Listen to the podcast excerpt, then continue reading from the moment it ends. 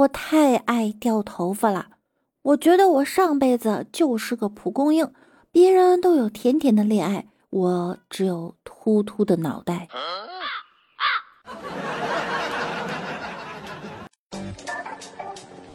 趣闻、段子、冷知识，尽在万事屋。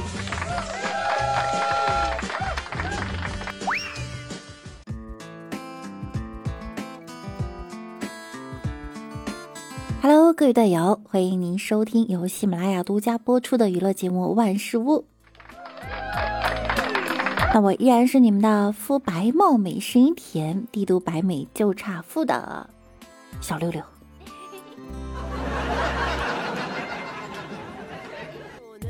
周日，老哥一个人无聊的在街上闲逛，前面有人吵架，他就挤到跟前一看呀，呆住了。一个男人和他心中暗恋的女神在吵架，吵着吵着，这混蛋男人竟然动手了。身为一个男人，老哥怎么能眼睁睁的看着心爱的女神受欺负呢？于是，他用双手捂住了眼睛。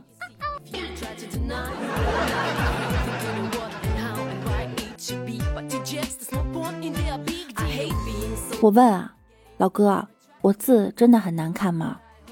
老哥特坚定地说：“简直要恶心死我了！”听完，我不开心的低下头。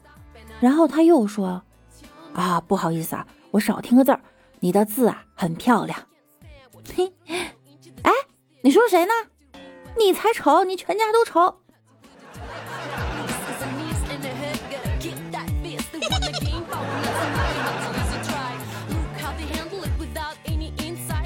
我觉得我平时应该多交一些乐观开朗的朋友，让他们能在我低潮的时候拉我一把，为我带来欢乐与幸福。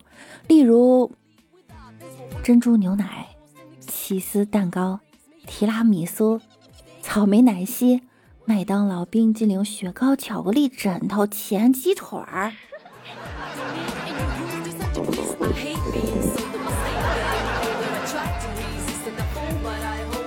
我发现网络上的我跟现实的我真的不一样。在网络上啊，哟，那主角的车就一百来万呀，怎么好意思开呀？这包也就一两万，怎么好意思晒？现实中的我，什么？你说这橡皮筋要九块九，你怎么不去抢劫呀？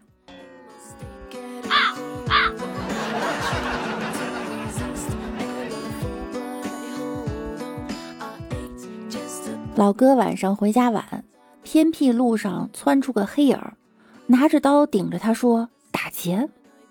老哥灵机一动：“哎呦，您这刀挺不错的，我拿我的 iPhone 十一给你换，行吗？”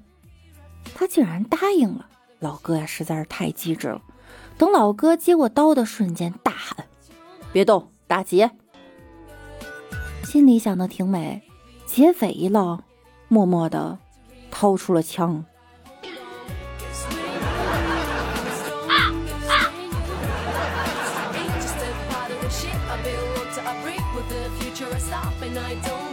前两天啊，看了一个新闻。五月二十五日，乌克兰媒体报道称，一名女子在邮局领取包裹时，因未戴口罩，工作人员拒绝为她服务。这名女子一气之下，当众脱掉内裤套在头上，当做了口罩。海的味道，只有自己知道。乌克兰女子取不了包裹，也没有口罩可以戴。你看到他的痛苦和困境了吗？没有，你只关心他是不是真的脱了。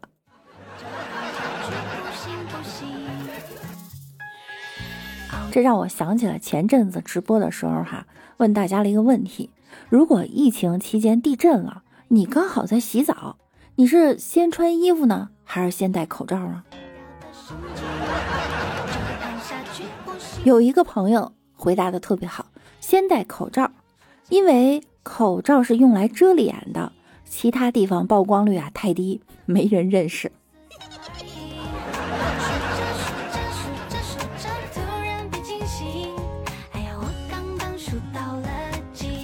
五月二十四日上午，杭州一个快递公司组织员工进村越野团建。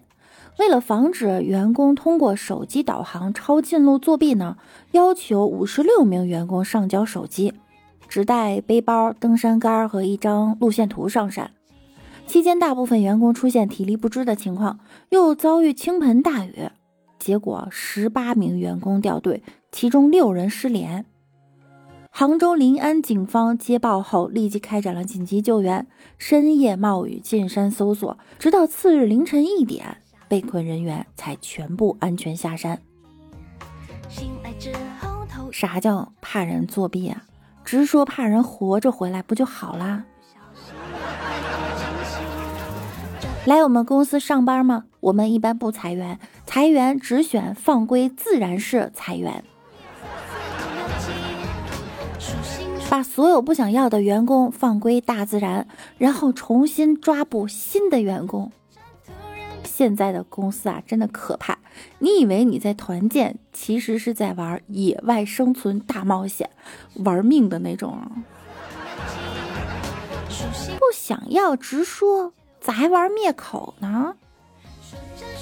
还好队长偷偷带了手机，这才求助成功。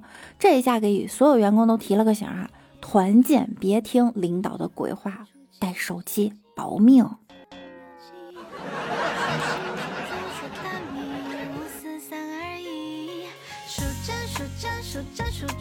五月二十四日，陕西西安的街头有环卫工人正在测量地上的灰尘。环卫工人说，一平方米内如果灰尘超过五克，就是不达标，有可能会被罚款。有环卫工人表示，几乎每个人都被罚过。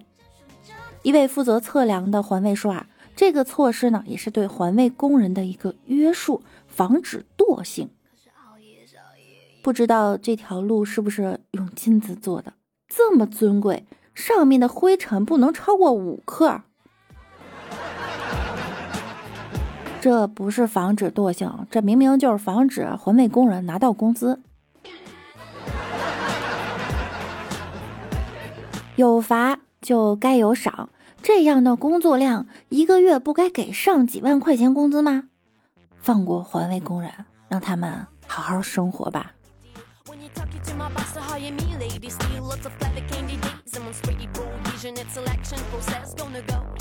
五月二十七日，杭州钱塘新区下沙派出所接到了七格小区某群众的报警，说有人把他老婆往河里面扔，这是谋杀。熟人谋杀，虽然报警内容前后有些矛盾，但敏感的字眼还是让全体值班人员警觉了起来。值班民警立即赶赴现场，但接下来发生的事情呢，让民警大跌眼镜。原来该男子怀疑妻子出轨，想看一下小区的监控，看下老婆当时究竟和谁在一起，是不是真的有外遇。完了。这一假报警好了，得关进去六天。这六天，你老婆自由了，你煎熬了。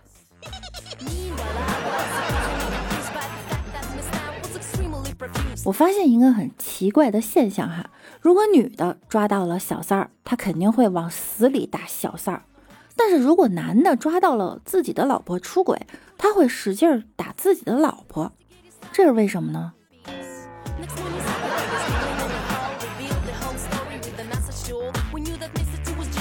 老哥曾经跟我说过啊，两个人在一起最重要的就是相互理解。就拿他和女朋友来说，女朋友竟然无法理解老哥的出轨，那还有什么在一起的必要？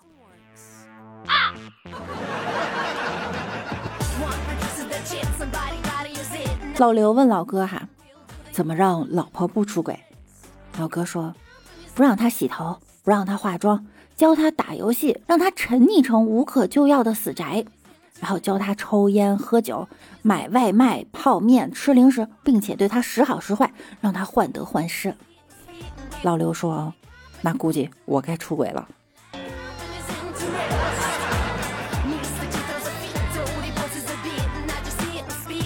好了，本期的节目呢，到这儿又要跟大家说再见了。今天啊，又是周五了，六六祝您周末愉快。听节目点关注，勤分享多评论哟。把节目分享给您身边的有钱人。同时啊，每晚九点，六六也会在喜马拉雅直播的哈。有空的朋友呢，可以来直播间找我们一起互动、聊聊天、讲讲段子、聊聊有趣的新闻。希望您可以天天都快乐。那我们下期再见喽，拜拜啦！